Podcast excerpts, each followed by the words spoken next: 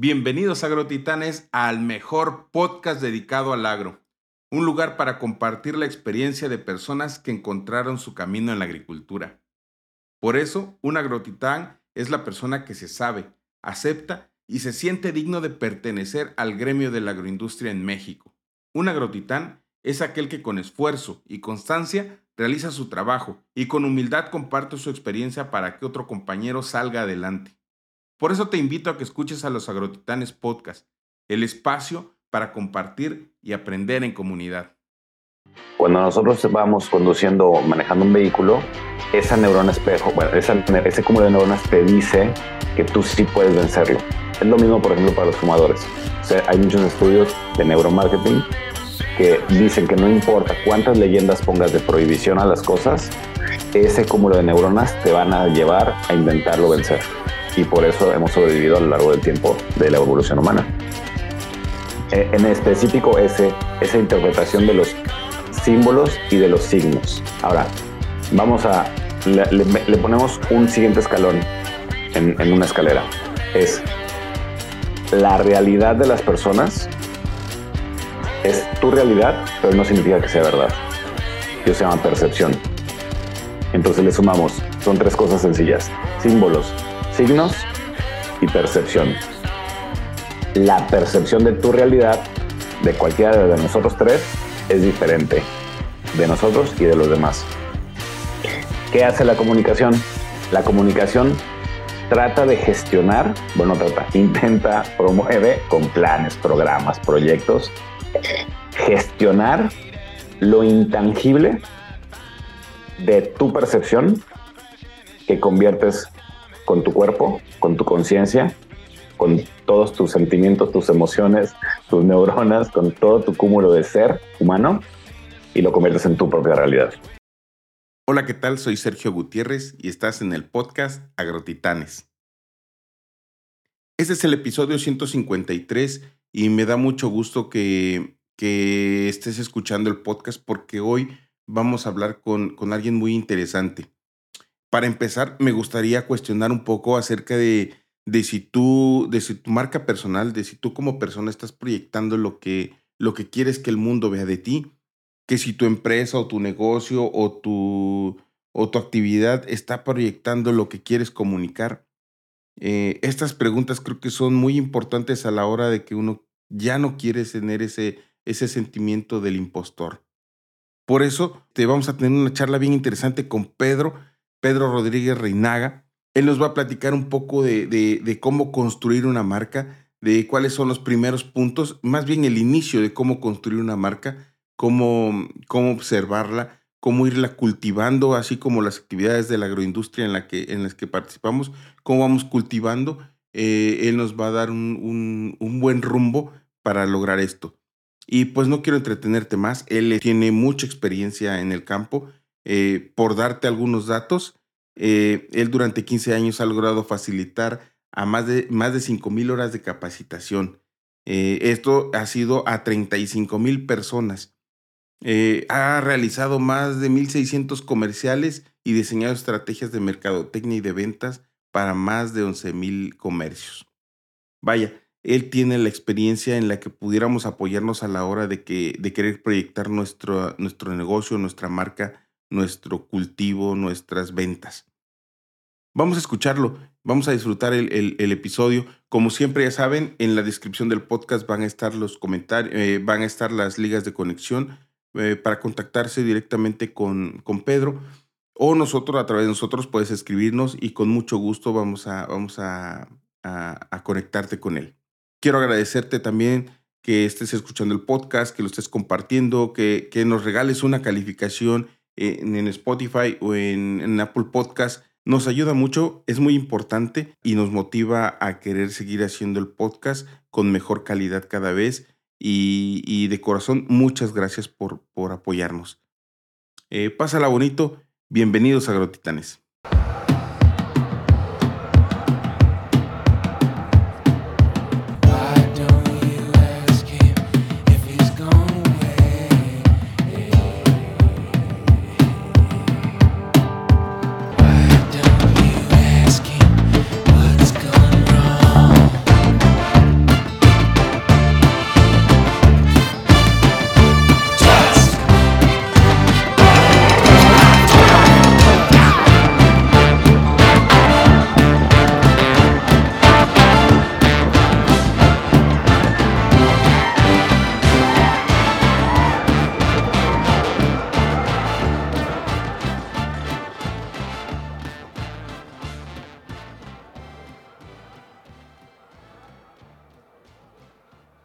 Quién es, quién es Pedro Rodríguez.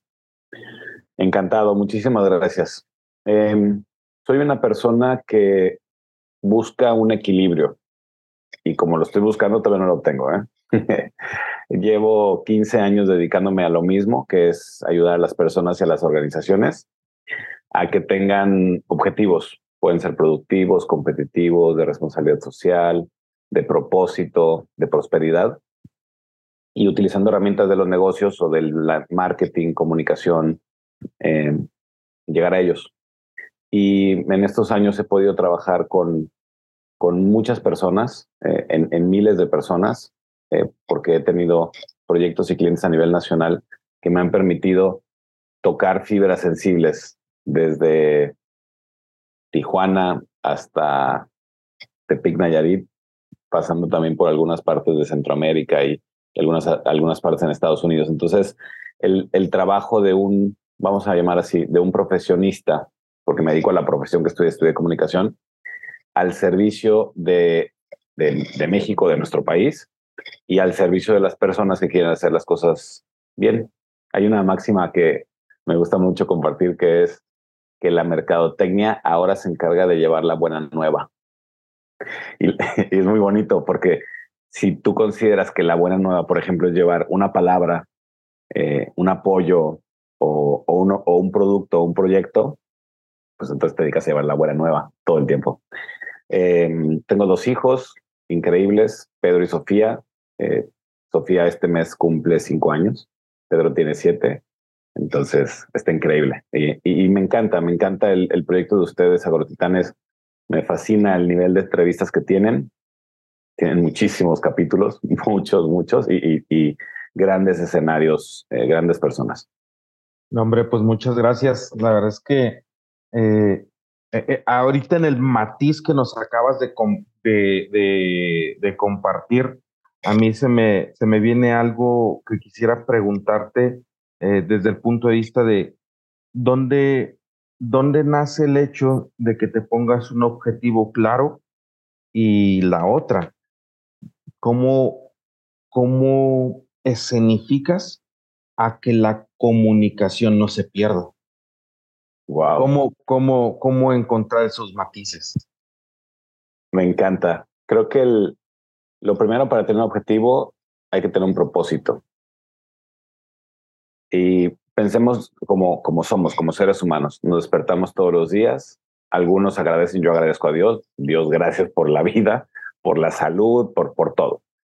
Si en tu día a día no tienes un propósito claro, menos vas a tener un propósito para tus proyectos, ya sea de salud, de bienestar, de acondicionamiento físico, de trabajo, de tiempo con la familia, tiempo contigo mismo, estudios, etc. Si no tienes claro ese propósito, entonces los objetivos van a estar un poco, llamémoslo así, difusos. Solo van a estar difusos, porque los tienes, pero no van a estar tan claros.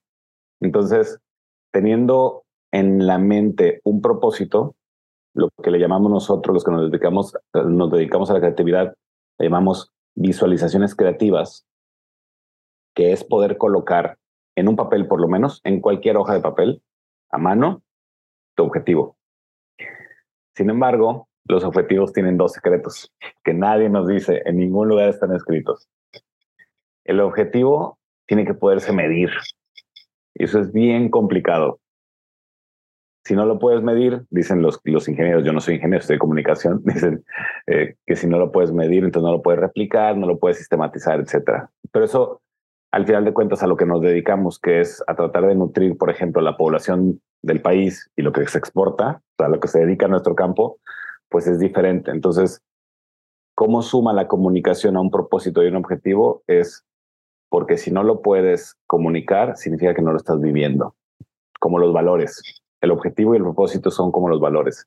De nada sirve que a la entrada de un rancho, a la entrada de una siembra, a la entrada de una oficina, a la entrada de nuestra casa pongamos una lista de valores, si no se viven. Los valores se comunican con el ejemplo. Idéntico el propósito y los objetivos. Se comunican haciéndolos, llevándolos a cabo. Y ese es el segundo secreto. El primero es que los tienes que poder medir y el otro es que los tienes que poder implementar tú mismo, por ti mismo, solito, desde la mañana hasta la noche y, y, se, pudiera comentar que fuera un proceso en, ah, qué lógico, ¿no? Que, que, que, que fácil pudiera este, tomarse e, esto. Sin embargo, eh, e, e, esa claridad, eh, por lo mismo como dices de la, de la comunicación, eh, cómo lo compartes o cómo lo vives o cómo lo escenificas en, algún proceso donde te hayas dado cuenta de que es un gran aprendizaje para ti también compartirlo, ¿no? Porque el hecho, no, eh, como lo compartes, se vive, se siente, se, se, entiende. El chiste es ejecutarlo y que siga ejecutándose, ¿no? Sí, como las tradiciones. Pensemos en lo ancestral que tenemos. Las tradiciones, de hecho, hay, un, hay un toque que me gusta mucho que es em, la, la disciplina de la comunicación que estudia los símbolos y los signos se llama semiótica, que es parte de la narrativa, es parte del día a día. Símbolo y signo. Entonces, algo, por ejemplo, el símbolo de el amor y paz, el símbolo de cualquier símbolo que tengan en la mente, ese tiene un significado diferente para ti, un significado diferente para mí. Entonces, y, la razón es sencilla, es porque tú tienes una experiencia de vida diferente que yo. Pongamos el ejemplo del símbolo de no incrementar el límite de velocidad cuando vamos manejando en carretera. Tenemos dos opciones. Y eso es, eso es más neuronal, es, de neuromarketing. ese es un reto para mí. Sí, y, es, y lo es para todos. Oye, ¿a poco existen? ¿Existen? Yo pensé que era para, a que no lo pasas. Y aquí, y aquí hacemos un llamado a todos a que cuiden el límite de velocidad, claro. Sí, por supuesto. Sin embargo, en el hipotálamo tenemos un, cúmulo de neuronas, un grupo de neuronas que nos ayudan a sobrevivir todo el tiempo. Entonces, cuando nosotros vamos conduciendo, manejando un vehículo, esa neurona espejo, bueno, ese cúmulo de neuronas te dice que tú sí puedes vencerlo. Es lo mismo, por ejemplo, para los fumadores. O sea, hay muchos estudios de neuromarketing que dicen que no importa cuántas leyendas pongas de prohibición a las cosas, ese cúmulo de neuronas te van a llevar a intentarlo vencer. Y por eso hemos sobrevivido a lo largo del tiempo de la evolución humana. Eh, en específico, ese, esa interpretación de los símbolos y de los signos. Ahora, vamos a, le, ponemos un siguiente escalón en, en una escalera. Es la realidad de las personas es tu realidad, pero no significa que sea verdad. Eso se llama percepción. Entonces le sumamos, son tres cosas sencillas, símbolos, signos y percepción. La percepción de tu realidad, de cualquiera de nosotros tres, es diferente de nosotros y de los demás. ¿Qué hace la comunicación? La comunicación trata de gestionar, bueno, trata, intenta, promueve con planes, programas, proyectos, gestionar lo intangible de tu percepción que conviertes con tu cuerpo, con tu conciencia, con todos tus sentimientos, tus emociones, tus neuronas, con todo tu cúmulo de ser humano y lo conviertes en tu propia realidad. Entonces, en resumen, ese escenario del que hablas es tu vida en, lo personal, en tu tiempo real, en tu, le llamamos el aquí y el ahora, donde realmente estás sintiendo, viviendo, gozando, llorando simplemente con muchos estímulos de, estímulos de comunicación, de mensajes por todos lados. A eso le metes tu historia, tu ADN y tu conciencia, y entonces vuelve tu realidad y es la que compartes. Y es el escenario de vida donde cada uno tiene su dimensión. En el proceso de ventas le llamamos el escucha activo, ¿no? El estar en el aquí y en el ahora para poder realmente transmitir información de valor para que eh, ¿cómo se llama? Para acaparar la atención del, del, prospecto o del cliente, ¿no? Me acordé de, de, dos procesos o de dos cuestiones en lo que nos estabas narrando. Hay una, eh, en el Popol Vuh, no sé si te acuerdas que hay una, en el saludo, ¿no? En el saludo maya, ¿no? Quiche, maya más que nada. El Inlankesh, Alankesh, ¿no? que tú eres igual a mí, yo soy igual a ti. Lo que tú respiras yo lo inhalo, lo que yo, yo, que yo exhalo, tú lo inhalas. Ese, espejo ahorita que decías de las, de las, de las neuronas, de las barreras, es, es como eh, el límite o el extralimitarte para sobrevivir. Sin embargo, ahí creo que muchas de las cuestiones que nos han plasmado eh, eh, en la visión de los vencidos, a final de cuentas, por la conquista, es, eres capaz de producir, pero no eres capaz de arraigarte de tu, de tu producción para realmente valorar tu esfuerzo y tu trabajo, ¿no? Les pongo un ejemplo y le diste al clavo. Eh, la semana pasada fui al sur de Campeche, a una ciudad, bueno, es un pequeño pueblo, se llama Centenario, está después de Escárcega. Fui por un proyecto que se llama Descendientes, de una consultoría. Y el proyecto es eh, poner atención, poner este enfoque en las tradiciones y en los productos. Y hablé con apicultoras y apicultores. Y estas personas tienen tal grado de creatividad que pudimos comparar sus productos con los de Suiza, por ejemplo, los de España, los de Alemania, solo en miel, solo hablando de algo que es, que es natural y que es necesario y que sin las abejas no, no estaremos aquí. Así de sencillo. Entonces, una de las dudas en, el taller, en la plática que tuvimos fue, ¿cómo me puedo diferenciar de mi vecina, de mi vecino, de mi hijo, de mi abuelo, que nos dedicamos a lo mismo, que somos apicultores todos en la región. Y después de eso, ¿cómo colocamos un producto que esté diferenciado, que tenga un valor percibido y que podamos ganar mejor para vivir mejor todos, compartirlo con la comunidad? Y luego, ¿cómo le haces para que esa tradición no se pierda? Porque lo que dijiste es, es sumamente importante. Es todos somos uno mismo.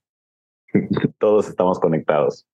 Entonces, les pude mostrar cómo inclusive con la miel, con la miel que se hace en Suiza, literalmente en Zurich, es el, entre comillas, es la misma miel, es, decir, es la misma especie que produce la miel en beneficio de su especie y de las demás especies con las que convive. Y sin esa polinización, pues entonces no seremos estamos.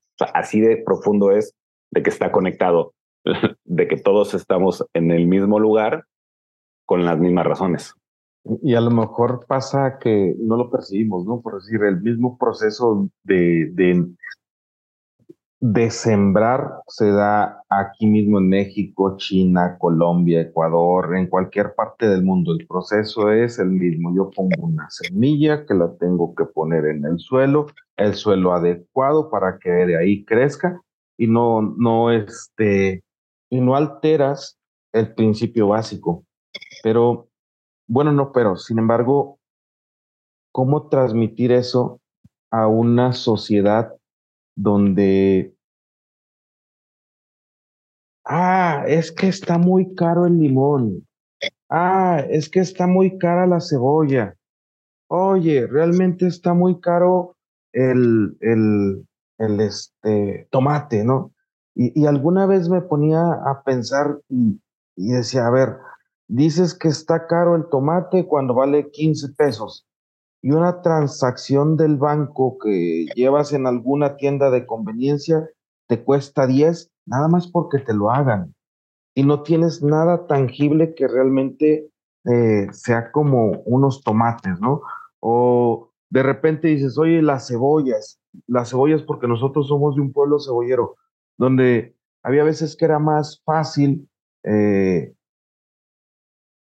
barbechar o dejarlas en el suelo que cosecharlas, porque no era, no era factible por el tema de, del... Pues no era costeable, pues. Del precio. Entonces, como un commodity como tal pierde tanto valor, pero porque no tiene esencia del impacto social que lleva. ¿Cómo, y cómo transmitir toda esta parte donde realmente duele el hecho de que no tengamos una sociedad agrícola rica, abundante, y tengamos una sociedad llena de, de, estereotipos de que los rancheros o la gente del campo, pues somos gente o ignorante o somos gente que no tenemos este, una, una visión, una visión de vida. Y en el norte, pues sí, allá es al revés, ¿no? O sea, allá sí son los hijos de los rancheros. Esa, esa dicotomía o esa polaridad tan, tan, tan absurda, porque a final de cuentas los mismos trabajamos por un fin común, que es producir alimentos, ¿no? Es muy profundo lo que están comentando. Es tan profundo que pensemos que hay dos Méxicos. Bueno, pensemos, hay muchos Méxicos, pero hay dos por lo menos. Y esto lo venimos arrastrando de muchas generaciones y por lo menos yo considero que es un error. Se crearon muchas instituciones en el pasado y sacaron a las personas del campo y las llevaron a las ciudades y crearon urbes que no eran necesarias. Primero, se crearon, se inflaron. Entonces, sacar a las personas, a los hijos de los agricultores del campo, para decirles que tenían que estudiar un, estudio profesional, licenciatura, ingeniería, medicina, lo que sea, y venderle la idea que así iban a vivir mejor, estuvo mal, porque ya vivían mejor en el campo. Si ellos tenían una vocación diferente, entonces sí, las personas con vocación médica o de salud, que viene desde los chamanes, o sea, viene desde los pueblos eh, anteriores o, originarios, que ya existen las vocaciones de cada grupo, civilización, etc. Entonces, porque el meollo son los consumidores. A donde voy a llegar o quiero llegar es al consumidor, porque tu pregunta es clarísima, es cómo le hacemos para cambiar esto, porque, porque se quejan del precio cuando hay, hay un valor social muy fuerte. Entonces, lo primero es que se obligó a México como sociedad a tener dos sociedades, una la del campo y una de las, la de la ciudad, y se hizo crear a gente que vive en las ciudades mejor, y no necesariamente. Ese es el primer punto. El segundo es que no hemos logrado comprender que hay la razón del trabajo tiene dos méritos por lo menos. El técnico, que es ganar dinero para poder progresar, vivir mejor, y el social. Y el social es que todos podamos seguir viviendo bien. Es decir, cuidar el medio ambiente, cuidarnos como grupos sociales. Esos dos méritos también están muy, una línea muy delgada que está borrada, porque todos creen que se tienen que trabajar solo para tener riqueza y no para dar a los demás. Entonces, dos divisiones socialmente, por lo menos. Luego, no está muy clara que también hay un mérito social en el trabajo y además de eso le agregas que como consumidores no estamos siendo conscientes de lo que estamos comprando y del tiempo y talento de las personas que estamos usando como moneda de cambio por ese objeto, producto, servicio, etcétera y nos hemos agarrado de la oferta y la demanda de los commodities, de los productos que no tienen marca, que no tienen diferenciador, para decir, ah, no importa, prefiero una manzana de California a una manzana mexicana. Cuando necesitas muchas manzanas de California para nutrirte con los, con los nutrientes que te da una manzana mexicana, porque trae nuestro ADN, es, es nuestra raíz, sale de donde salimos nosotros. Lo mismo me pasa con el, con el maíz. ¿Qué opinan ustedes del maíz ahorita, de todo lo que está pasando con el maíz en México? Mira, somos los hijos del maíz, no del maíz, no del maíz, no somos los hijos del, maíz. somos los hijos del maíz. Y, yo creo que a lo mejor la transmisión de no eh, eh, es una es una polaridad muy muy profunda, ¿no? A final de cuentas es dentro del manejo del maíz a nivel mundial se hizo bajo caracteres antropocéntricos totalmente, ¿no? O sea, quiero que se apliquen más eh, o que se modifique para tener ciertas características genéticas que no sean atacados por las plagas o por las enfermedades o, bueno, o por las malezas. Pero también al mismo tiempo quiero que esto tenga un marcador genético en el cual yo diga, es mi propiedad este maíz y por lo tanto, si este maíz no tiene eh, no, no lo obtuviste de mí, estás infringiendo ilegalmente. Pero en esa, en, esa, en esa visión o en esa vorágine de antropocéntrica, dejamos de percibir que el hecho de no tener variabilidad genética inicial, se puede caer todo inmediatamente, ¿no? Entonces, es cómo rescato lo, ancestral, lo verdadero que tenemos pero también cómo lo comunico a que se entienda, ¿no? Hay un punto ahí importantísimo que pusiste sobre la mesa, es el, el derecho universal de que alguien que haya creado algo que lo pueda registrar, que está como un derecho de autor, que en el caso de las semillas se llama, variedades vegetales. Entonces, ¿hasta dónde tu derecho de poder crear una especie y que tú la comercialices en un monopolio, que es lo único que te permite tener una, una patente, en este caso, una variedad vegetal, es un monopolio durante X número de tiempo. Eso es mérito técnico, riqueza para ti mismo, pero no estás aportando para el mérito social. Entonces, por lo tanto, el propósito mayor del maíz y de la producción del maíz, entonces ahí, dependiendo del punto de vista en el que estés, es los que están muy a favor de la producción, no sé, no sé si ve industrializada, pues, pero de esta producción de, de, de maíz con patente o con variedad vegetal versus la que no es, la que es la de todos. Eh, hice un estudio el año pasado, a finales del año pasado, para saber cómo estábamos de maíz amarillo. Yo soy, yo soy un consumidor muy diferente, yo soy vegano, 100%. Eh, este estudio lo hice para saber si había maíz amarillo para animales, o sea, para crear comida para animales. Y durante muchas veces meses no había maíz amarillo. Y cuando hablaba con los, con los acopiadores, me decían, es que no sé cuándo va a llegar, no sé cuándo va a haber maíz. Y yo decía, pero es que es México. ¿Cómo no va a haber maíz ni siquiera para los animales? Déjate para nosotros, ni para los animales. Que yo no me los como, pero bueno, pero respeto a los que sí. Fíjate, me acordé también ahorita de Metlatomo, ¿no? Por, por muchos, o, sabemos que es el municipio más pobre o miserable de México, en la Sierra de Guerrero. Esas personas, y, y uniendo los puntos que nos comentas de cómo las tradiciones son trascendentales y, a final de cuentas tienen un origen eh, social que respetan eso, ¿no? Si no hay cierta variedad o si no hay cierto maíz que por tradición se consume en esa región, no consumen otro. Y es, aunque les cueste mucho más o más que cualquier otro maíz, ellos siguen respetando esa parte de darle valor a lo que su tradición, su cultura y su trascendencia este, les da, ¿no? Eh, eh, me, me, como hilando esta parte, ¿no? Ahí sí no tiene, no tiene un valor eh, estipulativo, sino tiene un valor tangible por todo el misticismo de comer esa variedad. Llamémosle identidad al, resumen de, todo esto, que o sea, parece una poesía lo que estabas diciendo, o sonó a poesía, porque está articulado y armado con base en lo que tenemos desde ser seres mexicanos. Entonces, esta identidad, tratemos de extrapolarla, de ponerla varias capas más arriba, ya no solo del maíz, sino de todo el campo mexicano. Que con todas las regiones que tenemos, siendo un país riquísimo, pero riquísimo a, nivel este, agro vamos a llamarlo ahorita eh, ¿Qué identidad tenemos nosotros? Nosotros en plural. Voy a hablar ahorita específicamente de las personas que consumen, por ejemplo, cárnicos. Cuando prefieren una carne de otro país que tuvo que haber tenido un proceso industrializado para que llegara a nuestro país, y hablo de carne de Japón, carne de Texas, carne de Alemania, donde pagan un sobreprecio, donde se genera más huella de carbono para que ellos lo puedan consumir, llega aquí y la prefieren sobre un producto cárnico mexicano.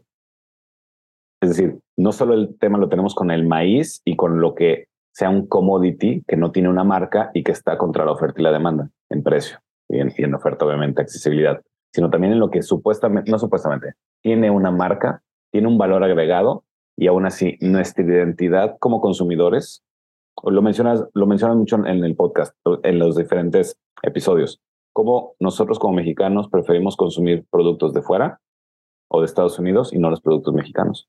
Y es el tema de la identidad, es donde tenemos que ser más fuertes. Ahora sí que ya nos diste pista. ¿Cómo realmente transmitir eso, Pedro? ¿Cómo realmente verlo desde un punto de vista, no, no, no nomás como un valor económico, sino como un valor trascendental? ¿Cómo cómo transmitir eso que en determinado momento me decía mi hermano, cómo hacer que agro o, el, o la marca agro México sea tan fuerte o sea tan valorada y voy a decir a lo mejor hasta una, una, una, una barrabasada, ¿no? Pero, ¿cómo le apostamos a jugadores que sabemos que van a dar un mal eh, momento en, la, en, en, en, la, en el campo de fútbol? Pero le seguimos apostando porque nos creemos que somos parte de ese equipo, ¿Cómo, ¿Cómo poder transmitir que también el agro, somos parte de ese equipo en el agro? Sí, solo, solo tocando un punto de fútbol, yo no veo fútbol, pero hoy vi que ya hay un nuevo entrenador de la selección y no es mexicano tampoco. ¿eh? Digo, no, no, voy a criticar, pero, pero el plan de juego está muy extraño. No sé, y, y, y, escuché que los de la federación decían, dijeron que fue muy fácil firmar su contrato. Pero bueno, vamos a lo que sí, de lo que sí sé que son las marcas. Eh, de manera sencilla, me gustaría tratar de explicarme de cómo, primero, cómo construimos una marca y después cómo lo metemos en el imaginario colectivo de muchas personas que se convierte en parte de la identidad. Primero, una marca se construye de abajo para arriba. Dijiste la palabra más difícil de construir, que es trascendencia. Vámonos de abajo para arriba. De abajo tenemos que las marcas se construyen primero con atributos después con beneficios y al último con valores que son trascendentes. Entonces vamos con atributos. Los atributos de una marca mexicana de agro, del campo, son tangibles, son físicos, son atributos, es lo de más abajo, son tangibles y nos generan calidad.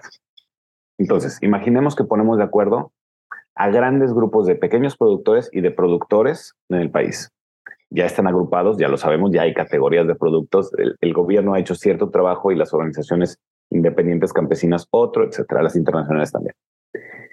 Y decidimos cuál es la calidad de nuestro producto de consumo. Conocemos que todos, eh, conocemos todos el, el famoso limón de exportación y la pitaya de exportación y la naranja de exportación y no nos la comemos nosotros, pero bueno. Entonces, primero nos ponemos de acuerdo en la calidad que es tangible, Después trabajamos sobre el beneficio que es intangible y que te genera confianza. El mejor ejemplo lo tenemos ahorita con el aguacate. Viene fin de semana del fútbol americano, del Super Bowl, donde el aguacate está siendo estrella durante mucho tiempo.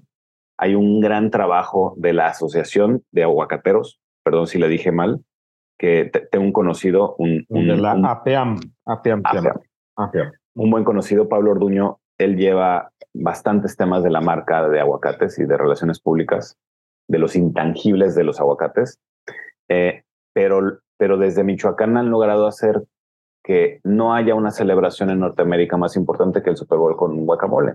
Perfecto. Eh, sigamos así. Es decir, tenemos muchos más productos que nos debería dar mucho más orgullo que se consuman en México y no solo en Estados Unidos o en cualquier otro país del mundo. Entonces, ese es el ejemplo de cómo esta calidad que era tangible generó confianza para que sea un producto de alto consumo y por lo tanto con cierto valor agregado.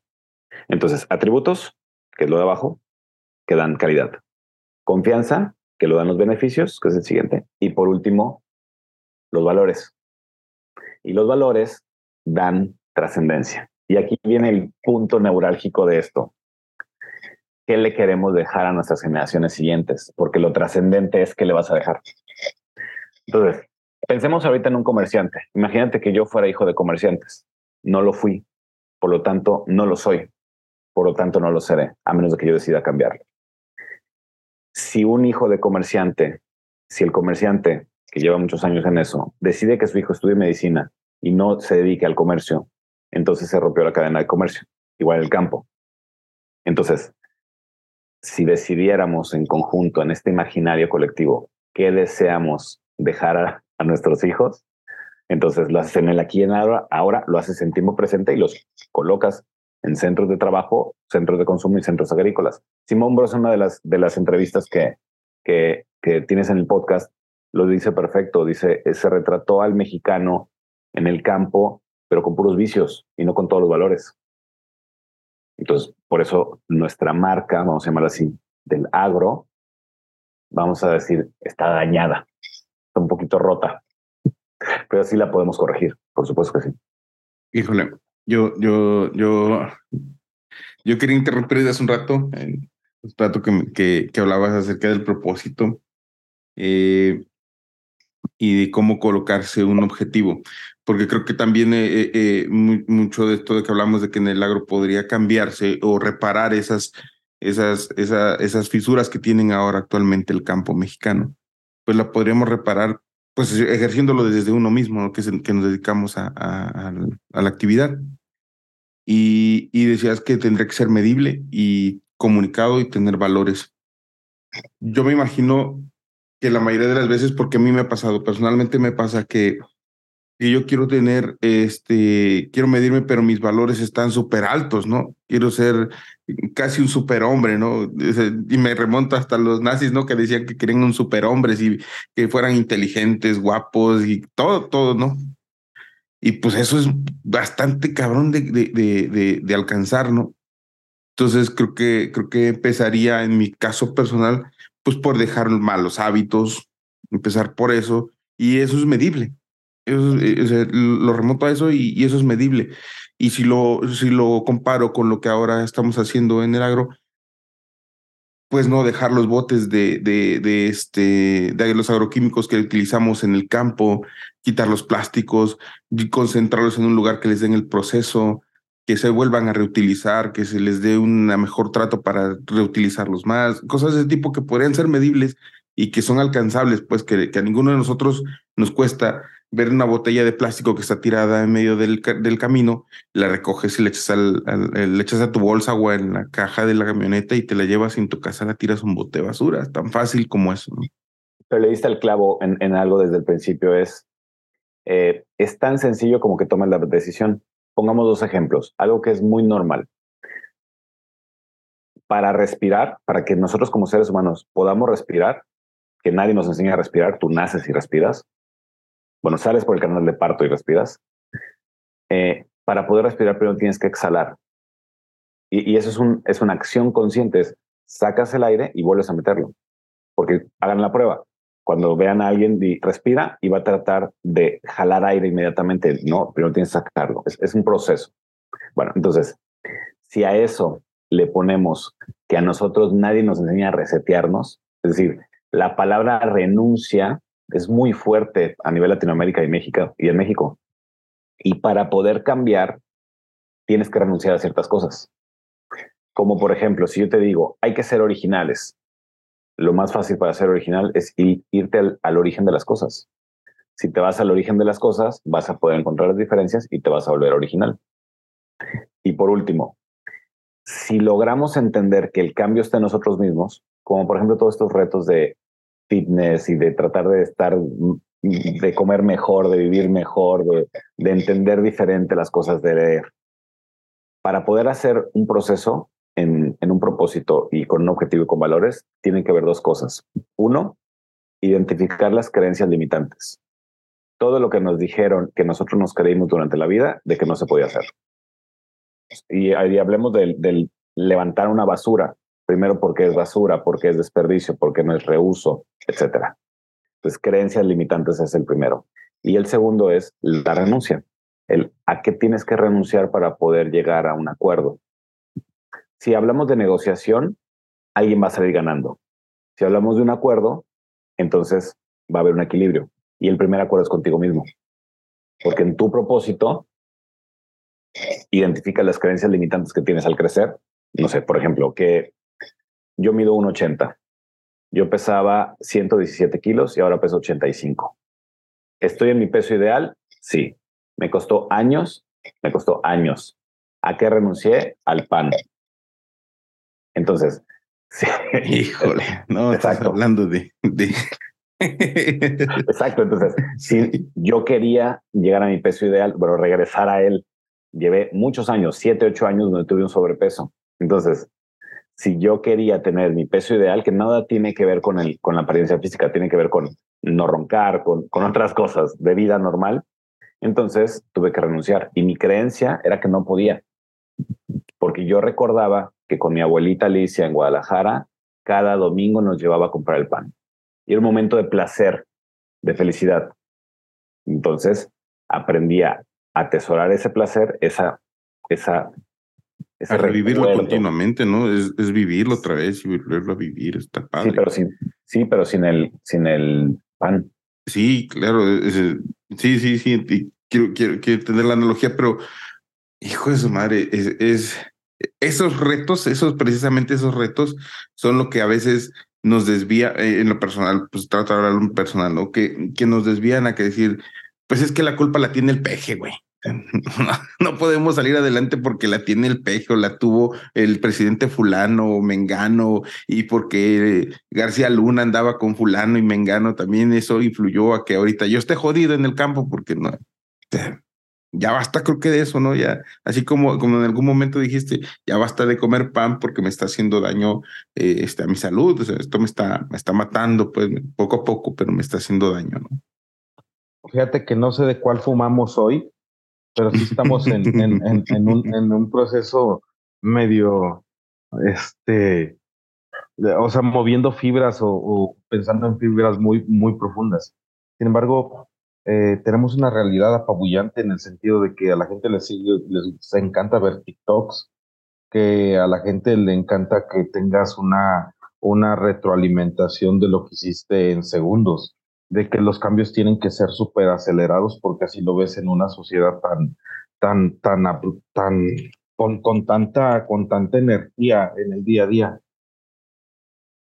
¿Cómo transmitir esa parte, ese aceleramiento, esa, esa misma visión en un TikTok de, del agro, ¿no? ¿Cómo, cómo, cómo hacerlo que estas generaciones lo vean así y que digan, ay, güey, es que sí quiero ser parte del agro porque el agro me representa en esto, en trascendencia, en mística, en valores, en, en todo esto que al final de cuentas se ha perdido con el pasar de los años. Pues les propongo una metodología que es muy sencilla. Primero es entender las edades. Si no entendemos que ya hay una generación que se llama Z, que son jóvenes de 13 años a 27 años que están tomando decisiones, que son los que están migrando, que son los que están hiperconectados, nacieron hiperconectados, ese grupo poblacional toma decisiones diferentes a los millennials, que en mi caso yo soy, yo nací en, eh, tengo 41 años, nací en el 81, los 41 a los 28. Y así podemos llegar a los baby boomers y una más antes.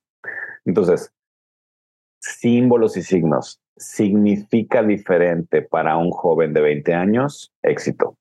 Éxito, placer, vivir bien, saluda, estar saludable, tener familia, noviazgo, ser una persona social, ser reconocida o reconocida, significa totalmente diferente. Entonces, en esta época de hiperconectividad y además de que todo es inmediato, la descarga de dopamina que tenemos en el cerebro de que cada vez que le demos para arriba con el swipe o con el deslizar hacia arriba en la pantalla, vamos a tener un mejor video, uno mejor cada vez más, lo que nos mantiene pegados a una pantalla pequeñita.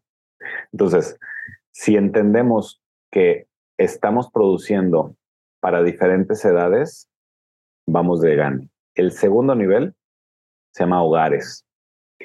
Debemos de entender que los que producimos, los que producen eh, desde una cebolla, me, acuerdo mucho de un, de un proyecto de, Yucatán que se llama Cebollita de Chile, que es una cebolla, entiendo que tiene, que tiene algo especial la semilla que solo se da ahí y que solo la han cuidado mucho, son pequeñas familias. Y un amigo mío, Eduardo Rucos, que es dueño de un restaurante que tiene, que tiene, se llama Cook, que es un, un estilo muy vanguardista de recuperar la tradición y de no dejarla ir, pero presentándola con fusiones, con tecnología.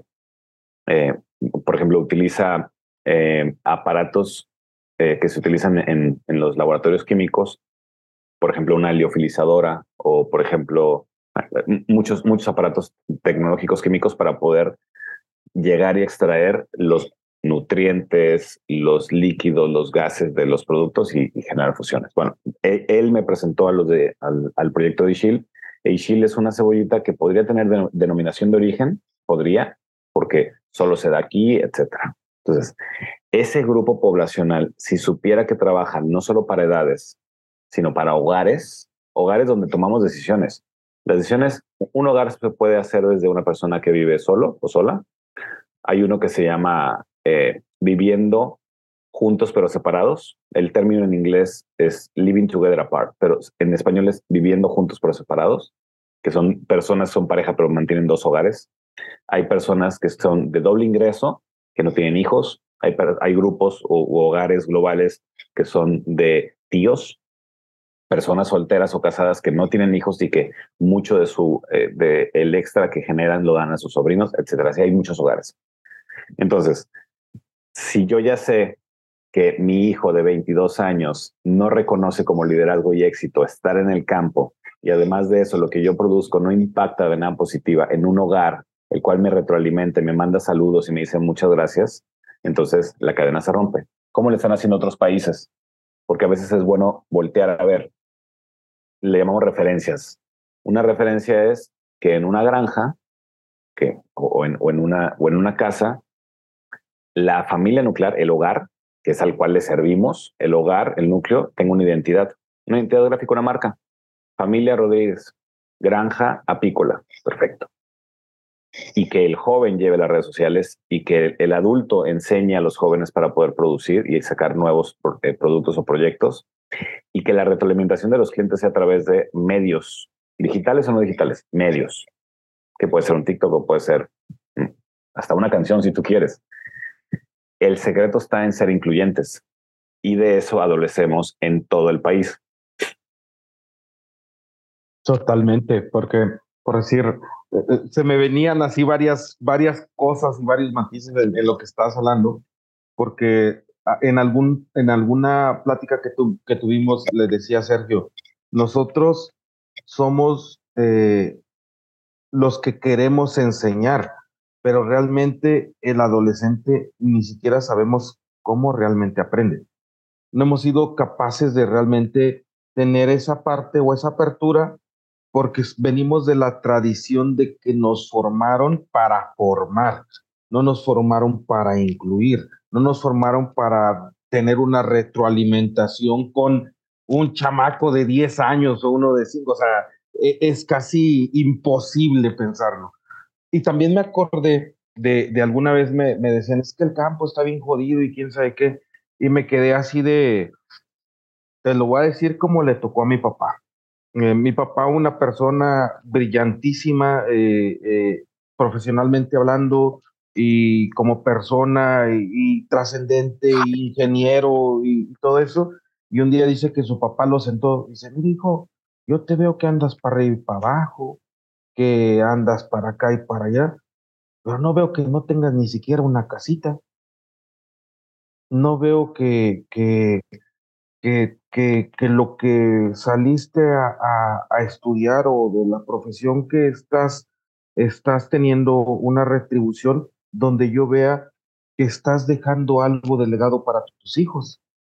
Y dice mi papá que le yo así como balde de agua fría, ¿no? Porque muchas veces estamos pensando que el ser profesionales significa como la política del brasier, ¿no? Apretar a los de adentro para pantallar a los de afuera, ¿no?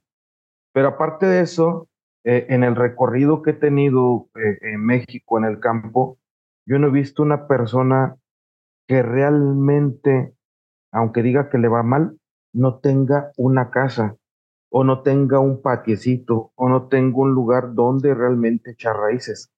Cosa que profesionalmente, y te lo platico porque la, la casa yo la pude comprar hasta 10 años después o casi 11 años después de haber egresado. ¿Por qué? Porque no, no, no alcanza, pues profesionalmente y queriendo vivir en una sociedad con la vorágine del consumismo que hay, con todas las situaciones que, que se llegan, pues te embaucas en muchas cosas, pero no en algo esencial que es tener siquiera una casita, ¿no? Y, y ese, ese golpe de decir, podrás lo que quieras decir de la gente del rancho y del campo, pero por lo menos ellos tienen un lugar donde caerse muertos, ¿no? Es bien difícil porque, así como dices que no nos formaron para ser incluyentes, tampoco nos formaron para manejar nuestras propias expectativas. Entonces, nos compramos las expectativas de alguien más. En, un ejemplo, estudiar en una universidad técnica o de licenciaturas, no sé, de educación superior, no te va a generar un buen empleo. Porque cuando egresas, esto lo digo mucho en las pláticas que tengo oportunidad de dar en las universidades. De hecho, soy profesor de una universidad que se llama Universidad de Cali y, y una de las razones de nuestro diferenciador es que deben de egresar los alumnos con proyectos, porque si no, egresas siendo desempleado.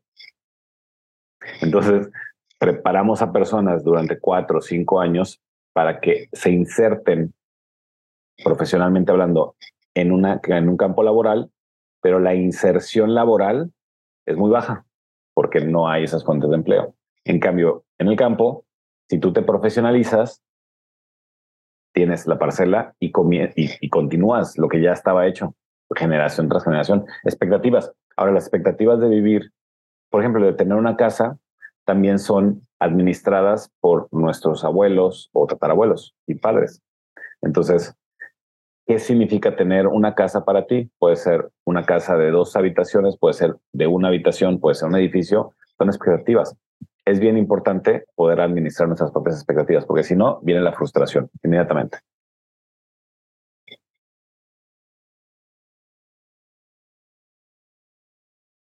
Híjole, esto, esto es, está muy cabrón porque apenas siento que vamos a empezar a entrar en, en, en materia y, y, ya nos echamos un buen rato de, charla y, y, pues platicando a lo mejor para, para ir ya viendo el, cierre del episodio, yo te quería preguntar cómo decías hace un ratito que una buena, una buena manera de comunicar acerca del campo, ir creciendo el campo mexicano como una marca, eh, era, que, era que nombráramos al, al, al, al rancho, nuestro rancho, poniéndole nombre y apellido. Rancho fulano de tal, de tal familia. Y eso se me hizo padre. Es, es, es, una buena manera de empezar porque no sé si estés, si estés acostumbrado tú, pero aquí en, en el centro del país ahí, ahí este, están los jaripeos, hace mucho jaripeo, rancher. Todas las, la mayoría de las, de las, este, del, de las, ¿cómo se le llaman estas? estas este, Carnal, para los del norte, rodeo. Ah, bueno, para ya es rodeo. Aquí es jaripeo ranchero. Y que tiene una connotación hasta Cari es fiesta, peo, fiesta de peones, ¿no? Ve, entonces, el, eh, el, eh, cada, cada una de estas ganaderías, pues siempre va ligado con ganadería fulana de tal, de fulano de tal, ¿no? O sea, sí lo hemos, sí lo hemos hecho, pero no, no lo estamos practicando, yo creo que de la, de la manera correcta, ¿no? O no lo estamos comunicando correctamente. Es que tiene que ver con la identidad y el orgullo.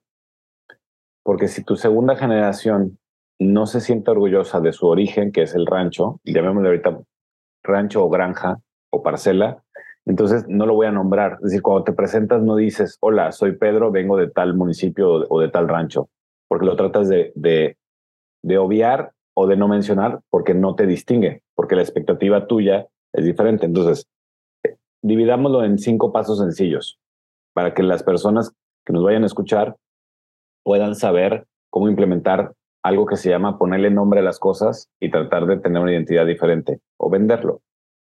Lo primero es el propósito. Y el propósito te ayuda a tener una identidad clara. Entonces, ¿cuál es la vocación de ese rancho? ¿Cuál es la vocación de la tierra? ¿Cuál es la vocación de tu familia?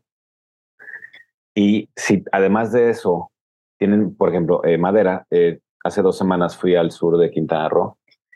Eh, la comunidad se llama Nokbek y ellos utilizan eh, madera y ellos son unos grandes productores de muebles de madera.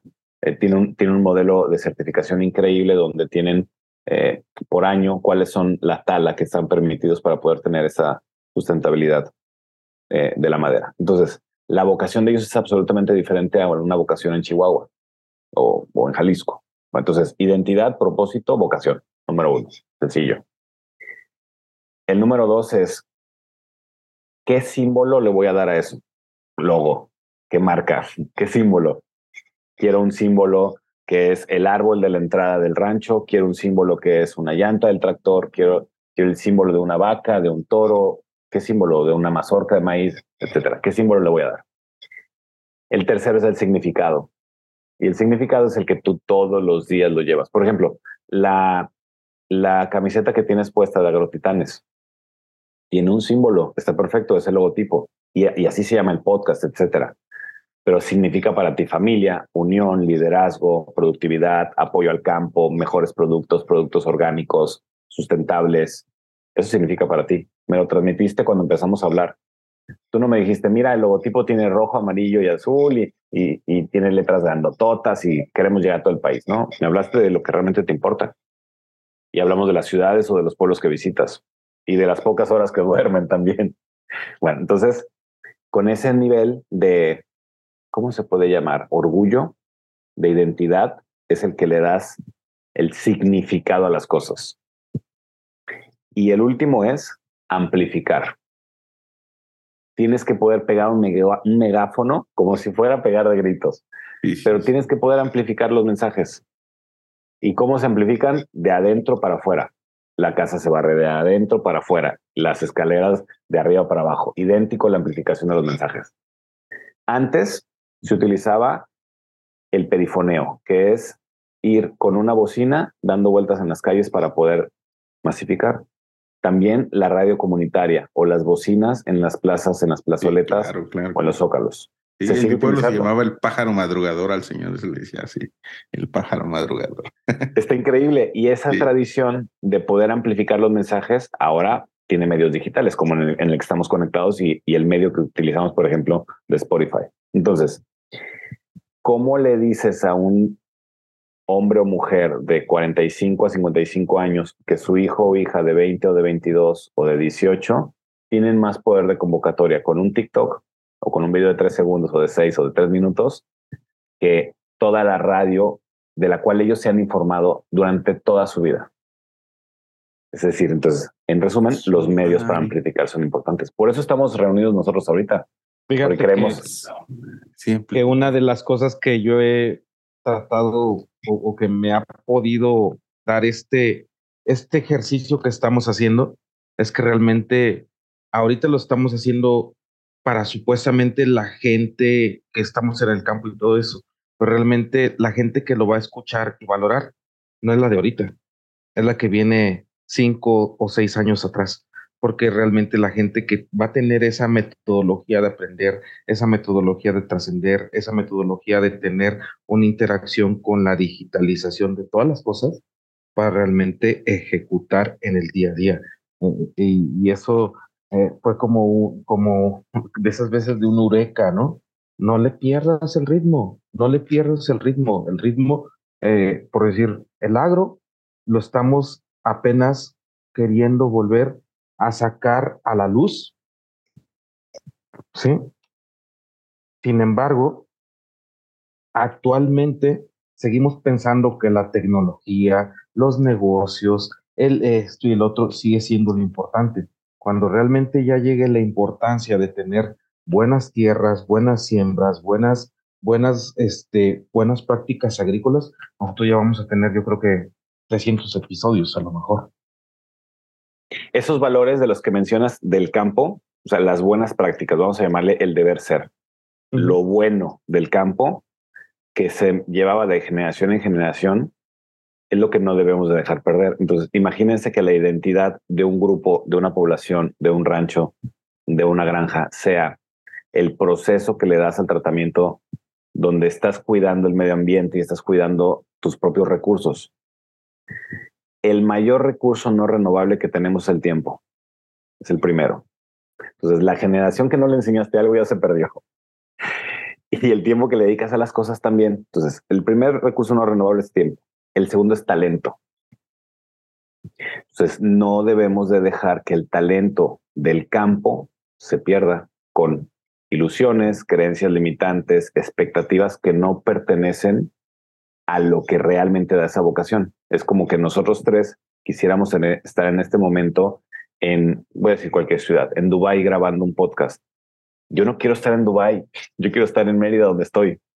Entonces, e, ese sentido de pertenencia es el que le debemos al campo, porque se perdió. Mm, fíjate, qué interesante lo que comentas porque desde hace un rato te lo iba a decir. Eh, nosotros somos morelenses, ¿no? Del estado de Morelos. Y siempre que decimos, ¿de dónde eres? De Morelos. ¿Morelia? ¿Dónde está eso? Y, y, no tiene un sentido de pertenencia o identidad que realmente diga, ah, Morelos, Zapata, ah, Morelos, Chinelos, ah, Morelos, Cuernavaca, ah, Morelos, Xochicalco, ah, Morelos, Tlahuicas. O sea, no tenemos ese sentido de pertenencia porque a final de cuentas fuimos, yo creo que uno de los, de los experimentos sociales de la, de la de la parte cultural de la Ciudad de México y de otros pueblos que, que se hizo que nosotros no tuviéramos tanto arraigo a nuestra tierra, ¿no? Aunque los morelenses nos sentimos orgullosos eh, de ser morelenses, eh, no es como, eh, y, bueno, quiero, quiero ir avanzando hasta esto, ¿no? Pero no es como que sentir un orgullo de decir, ah, soy de Morelos y soy de Jalostoc nosotros tenemos esa parte de decir que somos de Morelos y somos de Jalostoc porque tuvimos ese arraigo cultural tan fuerte que hasta 1998, Sergio, fue cuando, cuando realmente eh, el, el, pueblo empezó a tener mayores accesos, ¿no? Y entonces, pues nos creamos ¿no? o nos criamos en un pueblo donde pues éramos y pertenecíamos ahí porque no teníamos otra visión de, de, de otro matiz foráneo, ¿no? Pero que quiero, quiero ir avanzando en este sentido de que, por decir, tampoco orgullosamente Puebla, tampoco orgullosamente guerrerense, tampoco orgullosamente chapaneco, tampoco orgullosamente eh, yucateco. Como que eso se ha perdido y en cambio ves un puro Sinaloa, puro Jalisco, arriba Sonora, arriba Monterrey, y, y, empieza a ver esa parte donde ellos realmente se sienten tan orgullosos de sus pueblos, de sus tradiciones, de sus muy eh, muy arraigados a su tierra, que por qué lo perdimos en el sur y ese, y, cuesta hasta trabajo entenderlo porque en el día a día somos la parte social donde las tradiciones se mantienen a veces más vivas. ¿Qué percepción tienen ustedes de haber nacido en la ciudad o el pueblo donde vivieron? es decir, porque cuando te nombras a ti mismo, por ejemplo, yo soy Pedro, nací en Guadalajara, Jalisco, y llevo 26 años viviendo en Mérida, Yucatán. Y mi mamá me preguntó, ¿qué dices cuando te preguntan de dónde eres? Porque viví 16 años en, en Guadalajara y 26 años en Mérida. Entonces mi identidad, que es como una marca, mi identidad, soy tapatío, porque ahí nací, ahí me formé mis primeros 16 años. Después vivo en Mérida yo no puedo decir que soy yucateco por dos razones. Uno, porque no nací en Yucatán, soy de Guadalajara, soy tapatío, soy mexicano y, ahí va una identidad. Entonces, en el caso de ustedes es, si te despiertas un día y dices, yo soy de aquí o no. Totalmente. Yo, yo no puedo decir que soy de otro lado. O sea, yo me despierto y digo, soy de Hamstock. O sea, no, no, no puedo decir, este, eh, y aunque me digan pinche pueblo mugroso y lo que tú quieras, ¿no? O sea, pero para mí mi pueblo es eh, el, el, el ombligo del universo, ¿no? Entonces, la marca, vamos a llamarle ahorita marca, Ajalostoc, es, eh, de hecho, hay un ejemplo muy bonito. En la carretera de Mérida a Campeche, hace tiempo había un letrero que decía, bienvenidos a Campeche, tesoro escondido de México. Entonces, qué bueno que lo cambiaron porque estaba escondido y le comenzaron a dar más vida, más, más lupa, más enfoque, más visibilidad y amplificación. Entonces, del lugar de donde somos, debería tener un distintivo, vamos a llamarlo así, que en este caso es cómo Agrotitanes puede apoyar para que tenga más visibilidad haciendo un especial, un especial de uno o dos capítulos donde se habla de la riqueza que tiene la zona y se divide. Vamos a dividirla en arte, porque seguro hay algo de arte, cultura, ciencia y tecnología. Esas cuatro dimensiones que seguro hay. Sin duda alguna. Sin, duda. alguna. Hay gente talentosísima y hay gente que ha trascendido mucho en el tema científico, en el tema cultural, en el político también. O sea, Sí, sin duda. Mira, qué, qué interesante. Y de ahí decir, y nosotros producimos estas cebollas que tienen, o en este caso, actualmente son higos. Los higos son los que se, se, producen en la región y que tienen una riqueza eh, bromatológicamente hablando muy superior a, algunos higos que se producen en partes del país. Y, y ese es el reconocimiento que se le da a la identidad, se le da ese reconocimiento con la voz de ustedes, con las cámaras, con los micrófonos, y se comienza a hacer en, en, en los estudios profundos de comunicación, le llamamos espiral del silencio. Es una teoría, un modelo de comunicación. El espiral del silencio significa que adentro de una espiral todos comunican, todos están hablando de eso. Afuera no. Entonces, hay que lograr que esa comunicación se amplifique. ¿Cómo? Con los micrófonos de ustedes. Entonces, ciencia, cultura, arte y tecnología son cuatro dimensiones de la creatividad humana. La quinta es crear empresas u organizaciones. Entonces, estas cinco dimensiones las tenemos todos los que aprendimos a sobrevivir. Es decir, todos los que estamos vivos tenemos las capacidades, por eso somos creativos, por eso estamos vivos. Ahora, ¿cómo la amplificamos? Con nombre y apellido. Es yo soy de aquí y he vivido esto. En Jalisco está pasando algo que es eh, llamativo, vamos a llamarle así nada más. Es, se está uniendo la mancha urbana de muchos municipios y se está comiendo reservas naturales, se está comiendo sembradíos, es decir, está cambiando la dimensión completa de la situación demográfica que tienen ahí de alimentación, de transporte, de seguridad, es, es ruda, es decir, se va a enfrentar con un cambio muy fuerte como el que pasó. Espeluznante realmente. Sí, pero pasó en el centro del país también. Entonces, estamos repitiendo lo mismo que ya pasó hace, no sé, 60 años, 70 años en Ciudad de México, donde creció tanto, la gente se fue del campo, llegó a la ciudad creyendo que iban a vivir mejor y no está viviendo mejor. Y es porque no hay identidad o hay una poca identidad de esa expectativa de vivir y de generar familia, hacer tradición y ser personas que hacemos del mundo un mejor lugar para vivir, porque para eso estamos todos. Simplemente el objetivo hay que cambiarlo hay que pivotearlo, hay que movernos un poco hacia hablar de nuestros orígenes. De hecho, deliberadamente puse aquí arriba, aquí, el juguete con el que jugaba de niño. Ese juguete lo hizo uno de mis abuelos. Entonces, que pude haber llenado de fotografías la parte de atrás, pero de nada va a servir porque nadie va a conocer a mi abuelo, por ejemplo. Pero sí puedo decirle a mis hijos cuando vean este video o cuando escuchen el podcast que uno de los, de los juguetes hechos a mano de mi tradición estaba conmigo y me acompaña. Y tiene el mismo valor que los mejores libros que puedo haber adquirido para estudiar y para ser un mejor profesional. Tiene el mismo valor para mí. Quería que estuviera aquí. Ese nivel de las tradiciones.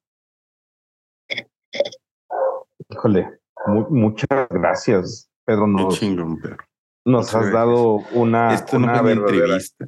Eso no fue no, no, eso fue mentorí, mentoraje. Exactamente, cabrón. Muchas gracias, Pedro, gracias. Muchas gracias, eres un verdadero agratitán que nos acabas de dar una revolcada, en, eh, pero de esas buenas, de esas que saben, de esas veces cuando, como cuando el, la mula o el caballo llega después de la jornada del campo y se, se revuelca en la en el en, el, este, tierra, pasto, en la tierra para quitarse y decir, mira, ya estoy listo para la siguiente, ¿no? Entonces, muchísimas gracias. Eh, agradecemos que nos hayas brindado estos, estos minutos que ya se hicieron eh, mucho tiempo en el, en, cronológicamente hablando, pero realmente en profundidad no te imaginas lo mucho que nos has enseñado o que me has enseñado en, este capítulo, mi estimado Pedro. agradecido. Este, esperemos no sea la primera, no, si es la primera, pero no la última y gracias por, por compartir. Qué gusto que te hayas quedado hasta el final. Gracias, Mauro. Gracias, Sergio. Eh, en la descripción del episodio van a encontrar las ligas de conexión para comunicarte con Pedro. Ustedes son si ese es tu ¿eh? deseo también, o puedes hacerlo a través de, nosotros también. Escríbenos. No Recuerda, el correo electrónico es sg Y, y con mucho gusto te ponemos en contacto con Pedro. Así que eh, muy pásala bonito. ustedes. Y nada, Hasta luego. yo regreso el día que me inviten. Muchas gracias. Muchísimas gracias. Muchas gracias, viejo. Gracias. Cuídense mucho. Bonito Un abrazo. Pásalo bonito, Pedro. Gracias por todo. Hasta luego. Gracias.